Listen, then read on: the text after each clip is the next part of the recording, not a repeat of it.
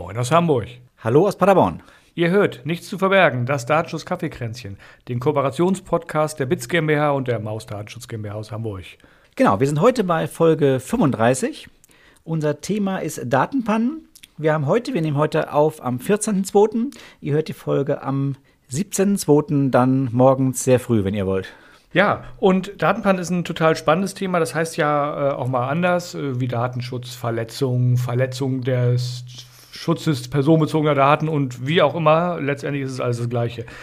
Vorher ganz kurz, wir haben neulich, das war, ich glaube, es war Folge 31, wo wir zu Cookiebot was gesagt haben, zu diesem, zu der einstweiligen Verfügung das Thema steigert sich ja gerade. Die Aufsichtsbehörden steigern sich ja selbst gerade in das Thema mit, mit Google und US-Transfer und so weiter rein. Genau, jetzt haben irgendwie schon, ich habe es heute nur kurz gelesen, drei Länder, also die Aufsichtsbehörden dreier verschiedener Staaten in der EU, haben jetzt Google Analytics verboten. Zumindest so geht es äh, durch die Medien. Ja, was für eine gnadenlose. Sch haben wir unser Explicit Tag an? haben wir. Was für eine gnadenlose. Scheiße. Mann, das glaubt ja keiner. Wie soll das denn weitergehen? Ja, im Prinzip, das ist das Gleiche, was wir letztes Mal auch schon gesagt haben. Man muss das wirklich differenziert sehen. Ähm, was die immer verbieten, ist halt einfach es zu verwenden ohne Einwilligung. Sprich, nur auf der Basis berechtigten Interesses. Ähm, ja, dann auf Basis von Standardvertragsklauseln mit der Übermittlung in die USA. Das ist ja eigentlich der, der, der Punkt, um den es immer geht. Und äh, ja, im Prinzip geht es immer nur darum. Und was wir jedes Mal sagen, mit Einwilligung könnte es eigentlich immer noch gehen. Ja, also dieser Sonderfall aus Artikel 49 Absatz 1 Buchstabe A, die ausdrückliche Einwilligung der betroffenen Person.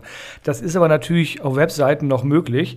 Hm, wenn ich jetzt aber darüber nachdenke, dass man ja vielleicht auch woanders noch amerikanische Dienstleister oder Dienste nutzt, also zum Beispiel im Büro mit Windows, sagen wir mal, oder Microsoft Office, die alle irgendwie auch fleißig nach Hause funken in die USA, sind wir irgendwann an der Stelle, wo ich mich wirklich frage, wo das Ganze hier hinführt mit den Verboten von Transfers in die USA. Weil im Beschäftigungsverhältnis, ja, du kannst eine Einwilligung einholen, aber du kannst ja schwer sagen, wenn du deinen Rechner einschaltest, dann will ich so einen in. Das, Nein, das oder? Wird, genau, das wird nicht funktionieren. Man muss auch wirklich mal sagen, Google Analytics da wird eine IP-Adresse übermittelt. Mehr ist es ja erstmal nicht, weil die wird danach anonymisiert. Und da machen die jetzt so ein, ich sag's mal so locker, so einen Riesenfass auf.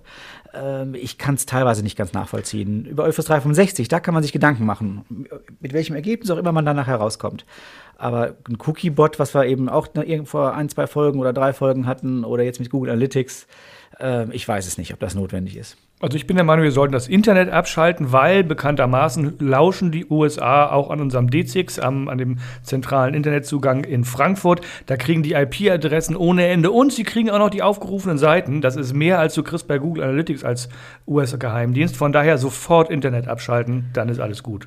Genau, aber vielleicht ein Nachtrag noch. Wir hatten ja damals beim Cookiebot uns auch so ein bisschen über das Urteil, ich sag mal, aufgeregt oder es eben nicht verstanden. Ähm, tatsächlich ist diese einstweilige Verfügung jetzt erstmal gekippt worden. Heißt nicht, dass das jetzt schon endgültig entschieden ist, ähm, aber zumindest die einstweilige Verfügung wurde gekippt und es muss eben jetzt im Gerichtsverfahren irgendwann entschieden werden. Und die, das, das, das Gericht, das, was war das? Verwaltungsgericht äh, Wiesbaden, glaube ich, war es. glaube ich, ne? Wiesbaden, ja. Muss jetzt sozusagen im Hauptsacheverfahren entscheiden, wenn denn das Hauptsacheverfahren äh, gestartet wurde. Das ist mir jedenfalls nicht bekannt im Moment.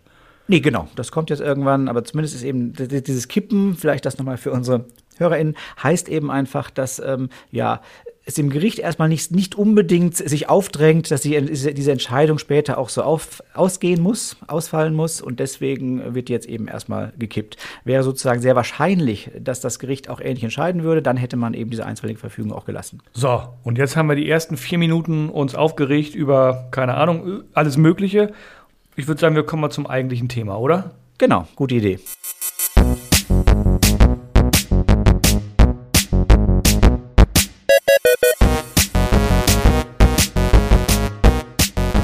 Dieser Podcast enthält Informationen rund um das Thema Datenschutz und ist durch unsere persönliche Meinung geprägt. Keinesfalls stellt er eine Rechtsberatung dar. Eine individuelle Beratung können wir nur erbringen, wenn wir ein Mandat als Datenschutzbeauftragter haben. Ja, unser eigentliches Thema. Datenpannen oder Datenschutzverstöße oder wie auch immer man es nennen will. Ein, äh, ein, ja, ein tolles Feld, ein, ein, eine tolle Spielwiese für uns als Datenschutz-Heinis, ähm, wo wir auch regelmäßig gut zu tun haben mit unseren Kunden, die wir betreuen. Genau, im Prinzip, äh, ja, Datenpannen, wie wir es immer so schön nennen. Eigentlich heißt ja Verletzung des Schutzes personenbezogener Daten. So ist die, die, die korrekte Definition der DSGVO. Ähm, ja, da ist eine Menge zu tun. Ähm, erstmal, dass es ärgerlich ist, jedem klar und jeder wird auch wissen. Ich sehe es bei unseren Kunden auch immer so schön, wenn man fragt, was machen sie denn, wenn sowas passiert? Ja, gut, ich äh, behebe den Fehler. Ähm, das heißt, jeder ist da sehr sensibilisiert und tut was. Aber Datenschutzrecht ist halt auch ein bisschen was zu tun. Und zwar ist, ja, in bestimmten Fällen, nicht immer, aber meistens, die Aufsichtsbehörde zu informieren.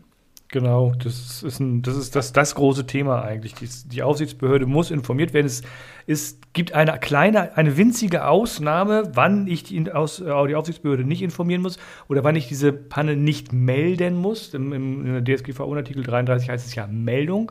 Anders als zum Beispiel Benachrichtigung gegenüber den betroffenen Personen, wo wir vielleicht gleich nochmal zukommen. Und ich muss nur dann nicht melden, wenn, also in der DSGVO steht tatsächlich drin, wenn es zu, voraussichtlich nicht zu einem Risiko für die Rechte und Freiheit betroffener Personen führt. Voraussichtlich ist erstmal der Blick in die Zukunft, also äh, ich muss eine, eine Prognose treffen und nicht zu einem Risiko. Das gibt es bei personenbezogenen Daten nicht. Es gibt immer ein Risiko. Deswegen wird auch mittlerweile gesagt, es reicht, wenn das Risiko äußerst gering ist. Äh, genau, dieses Kein wird sozusagen interpretiert in ein sehr geringes oder nicht nur ein sehr geringes Risiko existiert.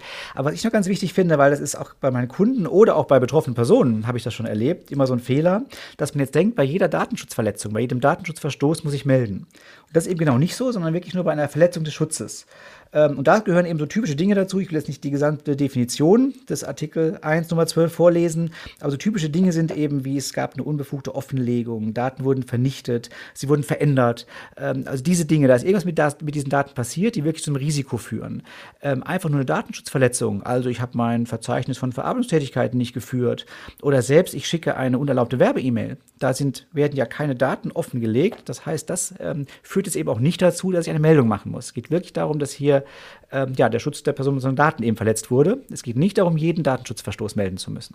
Exakt, also nicht, sobald ich gegen die DSGVO verstoßen habe, muss ich es melden, sondern wirklich dann, wenn, äh, es, der, wenn der Schutz beeinträchtigt war. Wobei man auch sagen muss, dazu gehört auch, wenn ich mir so mal Artikel 32 angucke, wo die ganzen technischen und organisatorischen Maßnahmen irgendwie geregelt werden. Angenommen, ich nehme jetzt äh, ein System, wo ich Zugriffsrechte verteile und ich habe SachbearbeiterInnen und irgendwie macht die, der, die Administratorin einen Fehler und vergibt zu weitreichende Rechte. Irgendwie konnte eine Gruppe von SachbearbeiterInnen Daten lesen, das reicht schon, die sehen zu können, die eigentlich nicht hätte gelesen werden dürfen.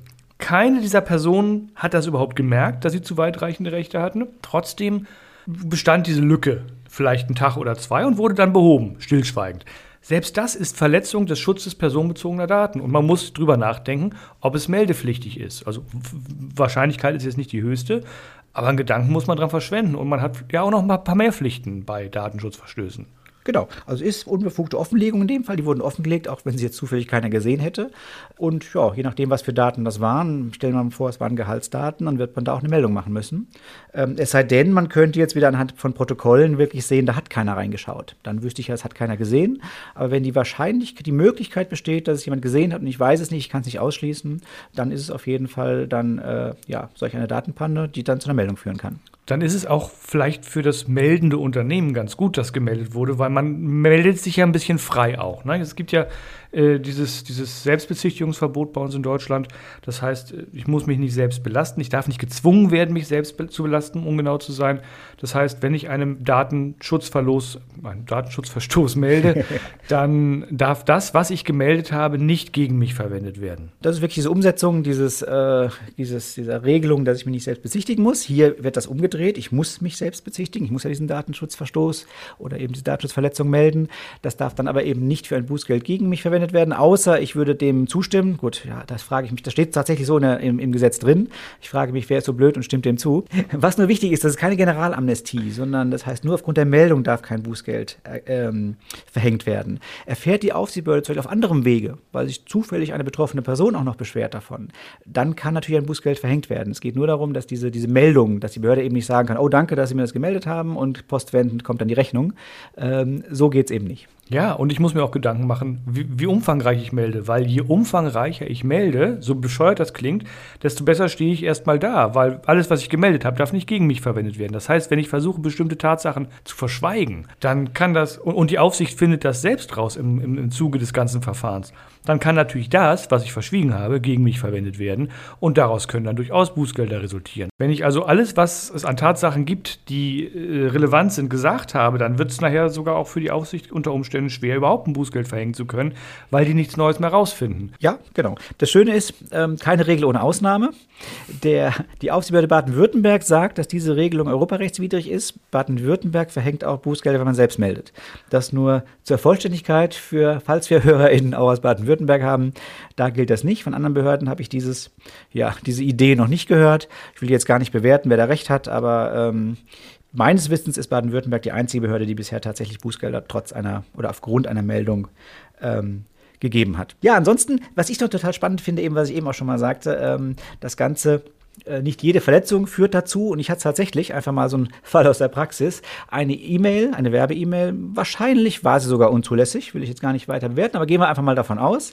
Und die betroffene Person meinte wirklich tatsächlich, ähm, wir müssten das melden und sie hätte einen Anspruch auf die Kopie der Meldung, damit sie die Meldung, diese Inhalte der Meldung auch gleich dafür verwenden kann, um die Schadenersatzforderung durchzusetzen. Das klingt aber interessant. ja.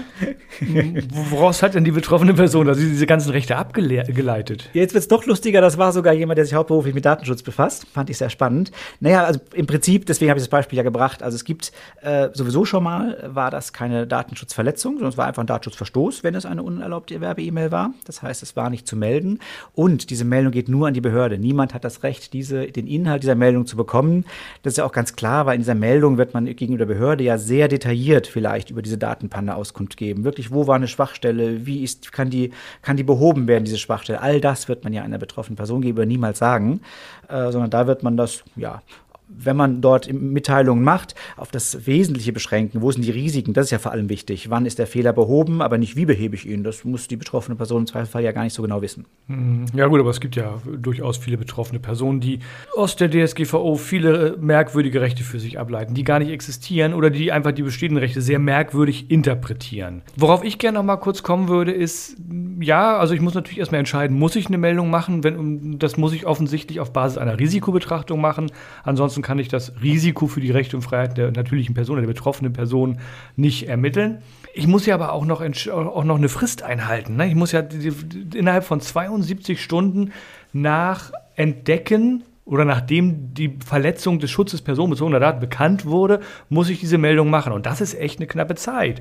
Denn die 72 Stunden sind ja nicht 72 Arbeitsstunden, ne, so irgendwie äh, beim 8-Stunden-Tag fast eine Woche, mhm. sondern, äh, nee, fast, ich kann es nicht ausrechnen, egal, viele Wochen, sondern es sind ja 72 Zeitstunden. Und jetzt stell dir mal vor, du entdeckst eine Datenpanne irgendwie am 23.12. nachmittags um 4. Dann hast du ein echtes Problem. Ja, ich weiß nicht, wie es bei dir ist, aber bei äh, uns ist es tatsächlich so, dass Datenpannen irgendwie immer freitags nachmittags entdeckt werden. Ähm, das hat sich so als, als, weiß ich auch nicht, so als physikalische Grundkonstante herauskristallisiert. Das heißt, man hat dann wirklich immer nur den Freitag äh, und den Montag. Das heißt im Prinzip äh, gerade mal noch einen Werktag, um alles, und das klingt jetzt auch noch viel, aber man muss ja alle Daten zusammensammeln, das auch so aufbereiten, dass das für eine Behörde auch plausibel ist, dass man irgendwo auch schon sagen kann, wir haben den Fehler gefunden und auch behoben möglichst. Das ist schon ganz schön knapp. Definitiv. Und äh, gut, man muss dazu sagen, also ja, 72 Stunden, man muss alles zusammensammeln, aber man darf ja auch erstmal so, so einen Stumpf nenne ich es mal, melden. Ne? Ich muss ja erstmal nur sagen, was ist passiert und äh, wie, wie erreiche ich den Datenschutzbeauftragten und was könnten eventuell die Folgen sein und welche Maßnahmen habe ich schon getroffen. Und wenn ich noch keine getroffen habe, dann schreibe ich eben rein, keine äh, weitere Informationen folgen. Das ist ja zulässig. Das wird ja explizit vorgesehen von also Artikel 33 Absatz 3, glaube ich. Genau, es gibt zwei Dinge eben. Erstens, man kann äh, auch Teile melden, wenn nicht alle Informationen zur Verfügung stehen. Und es steht ja auch hier möglichst binnen 72 Stunden. Und wenn man das eben nicht schafft, muss man eine Begründung für die Verzögerung hinzufügen. Ähm, da gibt es auch, ich weiß nicht, wie es bei dir ist, in meiner Erfahrung ein bisschen unterschiedliche Ansätze der Behörden. Die eine ist da äh, akzeptiert Begründungen, akzeptiert auch die Begründung, vielleicht mal wegen einem Tag Abwesenheit aufgrund von Urlaub gab es ein bisschen Kommunikationsprobleme. Die andere Behörde ist da sehr streng. Aber Also ein Bußgeld habe ich für eine verspätete Meldung jetzt auch noch nicht bekommen, aber schon den einen oder anderen Hinweis, künftig die Prozesse zu verändern. Das ist schon äh, vorgekommen. Okay, wir hatten die Situation, glaube ich, noch nicht, dass wir tatsächlich äh, diese 72 Stunden gerissen hätten. Wobei wir im Zweifelsfall dann immer dafür gesorgt haben, dass äh, unsere Kunden eben diesen Stumpf melden, dass zumindest die, die, die Meldung eingegangen ist und ähm, dann müsste höchstens dagegen vorgegangen werden, dass diese Minimalstmeldung nicht ausreichend sei. Aber ich finde, die Minimalstmeldung ist dann immer noch besser als eine verspätete Meldung. Absolut, die muss man hinkriegen, genau. Aber wenn eben die 72 Stunden schon um sind, bevor es bei uns landet, dann ist es eben, dann hilft Gut. auch die Minimalstmeldung nicht mehr. Kommt sehr selten vor, aber kann eben gerade auf dem Beispiel, ich gerade so sagte, mit Abwesenheit eben durchaus auch schon mal passieren. Mhm, über Weihnachten kommt das ja. gerne. Also bei uns kommt das grundsätzlich über Weihnachten vor dass ich irgendwie am, wann, was ist der erste Arbeitstag? Frühestens der 27.12. macht man den Rechner an und äh, purzelt an direkt die hm, erste Mail genau. vom 24. abends oder so entgegen. Das passiert schon, ja. Genau. Andere Frage, wie meldet man eigentlich? Das ist vielleicht auch eine interessante Frage. Ja, ja mittlerweile online, ne? zum Glück. Mittlerweile online, genau. Jede Behörde hat ein, ein un, un unterschiedliches eigenes Verfahren. Auf keinen Fall sollte man davon hm. ausgehen, dass das einheitlich ist. Ähm, irgendwo ist es auch, ja, online, aber eigentlich ist es nur ein PDF-Formular. Ansonsten sind es meistens wirklich Online-Formulare, wo man auch direkt ein Feedback bekommt. Was meinst du mit Feedback? Ja, äh, Entschuldigung, Feedback war jetzt ein bisschen, ein bisschen sehr ähm, missverständlich gesagt, wo man direkt eine Empfangsbestätigung bekommt. Ah, ja. Das ist da, man kriegt eine, eine, eine Nummer in der Regel, wo man sagen kann, ergänzende Meldungen können unter dieser Nummer dann nochmal bekannt bekannt gegeben werden oder für Rückfragen, äh, dass man sofort schon mal einfach, einfach einen Nachweis hat, ich habe äh, pünktlich gemeldet. Das ist ja schon mal wichtig. Gut, okay, das stimmt, ja. Das, das gibt es, gab es auch nicht immer. Also ich erinnere mich noch an die Anfangszeiten, wo es, du hast eine eine Bestätigungsseite bekommen, da stand, danke, ist eingegangen. Da stand nicht drin, was eingegangen ist, also inhaltlich nicht. Es gab keine Bestätigungsnummer und nichts. Und die Unternehmen hatten teilweise echt Probleme, äh, dann nachzuweisen, dass sie jemals eine Meldung abgegeben haben.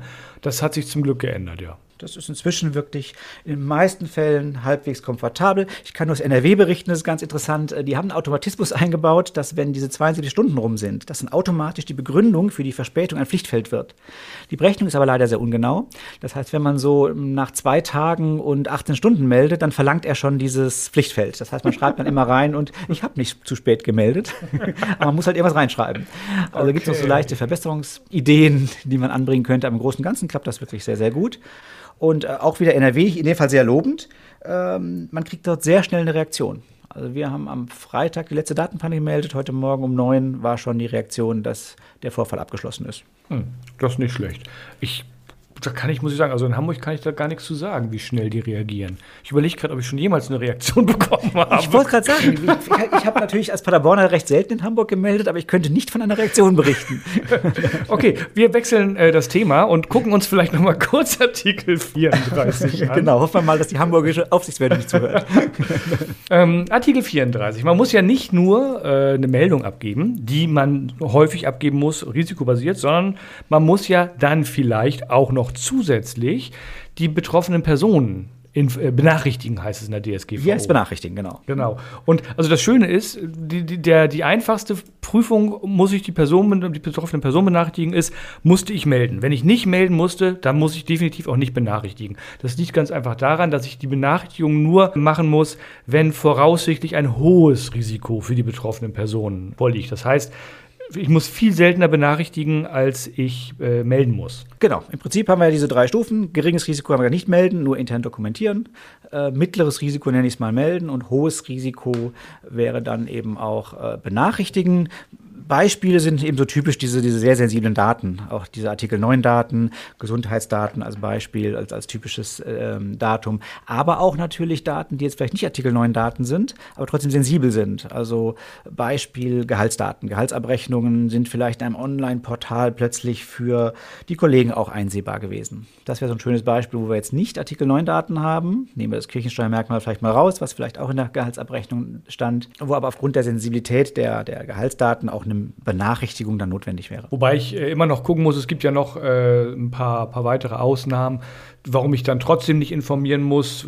Das hängt dann mit, mit unverhältnismäßig hohem Aufwand zusammen, wenn für die, für die, für die Benachrichtigung, Entschuldigung, nicht Meldung, oder wenn ich bestimmte Maßnahmen getroffen habe, die dafür sorgt, dass eben dieser, diese, dieses Risiko nicht mehr eintreten kann. Und äh, ich glaube, das dritte äh, oder das erste, ich mache es gerade, glaube ich, rückwärts. Ähm, Ja, genau, ja. Wenn ich, äh, nee, ich weiß es nicht mehr, was der dritte Fall war. Es gab jedenfalls drei Fälle, ist auch egal.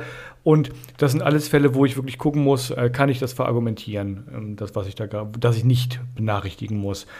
Was ich ganz spannend finde, ist, was du gerade eben im Nebensatz gesagt hast, was wir komplett vergessen haben oder komplett noch nicht angesprochen haben bisher, ist, wir sind jetzt wieder in Artikel 33. Ich muss ja nicht nur an die Aufsicht melden und vielleicht die äh, betroffenen Personen benachrichtigen, sondern ich muss sicher in 100% aller Fälle die Datenpanne intern dokumentieren. Habe ich die Meldung, ist meine Meldung auch gleichzeitig die interne Dokumentation. Ähm, aber in den Fällen eben, wo ich nicht melden muss, muss ich tatsächlich intern dokumentieren. Da haben wir uns so ein, so ein Formular mal gemacht, was ähnlich ist wie dieses Meldeformular der Aufsichtsbehörde. Und das wird dann in dem Fall eben äh, ja, ausgefüllt und das ist dann die interne Dokumentation, die man hat. Genau, haben wir auch so gemacht. Wir sind über die ganzen Meldeformulare der Aufsichten so weit, so gut es ging, rübergegangen. Manche sind ja wirklich, ich glaube, Gott, ich glaube, Niedersachsen war das. Die war so komplex, das Formular, dass wir es dann irgendwann abgebrochen haben. Ähm, aber wir haben dann letztendlich die Fragen rausgesucht äh, aus den Formularen, haben uns daraus einen Fragebogen gebaut, der alle Eventualitäten berücksichtigt und haben zusätzlich, weil die Aufsichten bieten genau das nicht, noch äh, einen Mechanismus zur Risikobetrachtung eingebaut. Also mit, mit grafischer Risikomatrix und äh, Entscheidungsweg und ich weiß nicht was alles. Und am Ende kommt dann eben zu allem, was man an die Aufsicht melden muss, immer noch raus, wir melden, also die Entscheidung, wir melden oder wir melden nicht. Und dann gegebenenfalls noch wir benachrichtigen oder wir benachrichtigen nicht, immer mit Begründung. Und das Ganze ist dann schön vom Geschäftsführer zu unterschreiben und wird abgelegt als Doku der Datenpanne dann auch im Ja, Unternehmen. genau. Genau. Eine wichtige Sache vielleicht noch, die Aufsichtsbehörden bei der Meldung fragen ja auch schon ab, ob man auch benachrichtigt hat und möchten diese Benachrichtigung auch gerne haben. Ich weiß, ob es bei allen Behörden so ist, aber NRW melden wir am häufigsten, da muss man dann in dem Fall den Text dann auch gleich mitliefern. Ähm, oder wenn man eben vielleicht ein Anschreiben fertig gemacht hat, kann man das auch als PDF hochladen. Hier nur wichtig den Tipp, wenn ihr jemals in diese Lage kommt, anonymisiert diese Meldung oder diese Benachrichtigung, Entschuldigung. Fügt nicht direkt äh, mit Klartext ähm, ein, wie ihr die betroffene Person benachrichtigt, sodass die Behörde dann eben genau weiß, jawohl, die Gehaltsdaten von Max Mustermann äh, lagen offen, sondern hier sollte man eben die Namen entsprechend rausnehmen, weil sonst hätte man im Prinzip durch diese Benachrichtigung schon gleich die nächste Datenpanne, die nächste Verletzung des Schutzes personenbezogener Daten begangen und könnte gleich weitermelden. Ja, wobei dann Käme aus der Schleife nie wieder raus. Genau, gefangen in, in der Endlosschleife. Wobei natürlich die, die Offenlegung von personenbezogenen Daten an die Aufsicht per Definition eigentlich gar keine Datenpanne sein darf in meinen Augen, weil die Aufsicht hat eine gewisse Verschwiegenheitspflicht und äh, darf ohnehin in alle Daten reingucken, wenn sie sagt, ich möchte die gerne sehen. Wenn sie es sagen würde, ja. Ja. Wenn nicht, äh, ja, ja, klar, es ist ein, ein Grenzfall. Es ist auf jeden Fall nicht nach, äh, also eine Verletzung des äh, Ziels der Datensparsamkeit. Das ist definitiv Die braucht's genau. einfach Und man bräuchte ja eigentlich auch eine Rechtsgrundlage, die Daten weiterzugeben. Und die hat man, weil die Aufsicht nicht danach gefragt hat, erstmal nicht. Ähm, ich gucke gerade, so meine, meine Liste mit Punkten, die ich ansprechen wollte, habe ich angesprochen. Ja, ich denke auch. Das Thema haben wir umfassend äh, abgearbeitet. Zu Tode geredet. Zu Tode geredet. Nein, das wäre erst ab 40 Minuten. Ach so, okay. Ja, dann würde ich sagen, machen wir schnell. Wir haben noch so ein paar Formalitäten, ähm, die wir äh, ja jedes Mal haben. Von daher, wir freuen uns, wenn ihr uns überall da, wo man uns fünf Sterne geben kann, fünf Sterne gebt. Insbesondere geht das mittlerweile auch bei Spotify. Bei Apple ging es schon immer. Ob es noch woanders geht, weiß ich gar nicht. Jedenfalls, wir freuen uns drüber. Macht das bitte. Genau. Ansonsten freuen wir uns au- auch über direkte E-Mails. Das geht. Ihr könnt uns anschreiben über käffchen mit ae at nichtszuverbergen.net. Wir garantieren bis jetzt noch, dass wir auf alle E-Mails auch antworten. Bisher haben wir das immer geschafft. Ja, eine müssen wir noch, ne? Eine müssen wir noch, genau. Ja. Wir haben tatsächlich eine Mail gekriegt von zwei, ich nenne es mal zwei YouTubern, wobei YouTuber klingt immer, als wären die 22. Ich glaube, die sind eher unser Alter. Und die haben aber Podcast-Empfehlungen gemacht auf ihrem YouTube-Kanal und äh, wir waren mit dabei. Das fanden wir ganz toll. Und ähm, den werden wir auf jeden Fall noch antworten und wir packen euch auch mal den Link vielleicht des YouTube-Videos in unsere Shownotes heute rein. Ja, oder werden auch, wir schauen uns in Ruhe mal an oder werden vielleicht auch den Kanal mal besprechen in irgendeiner Folge oder erwähnen. Also besprechen macht, glaube ich, keinen Sinn. Nein, besprechen macht keinen Sinn. So, ja, und ansonsten bewertet uns, liked uns, teilt uns, abonniert uns. Abonniert uns ist ganz wichtig. Immer schön abonnieren, damit ihr keine dieser wichtigen Folgen verpasst. Genau. Und das war's auch, glaube ich, eigentlich. Ne? Genau. Von daher, bis in zwei Wochen. Bis dann. Tschüss. Tschüss.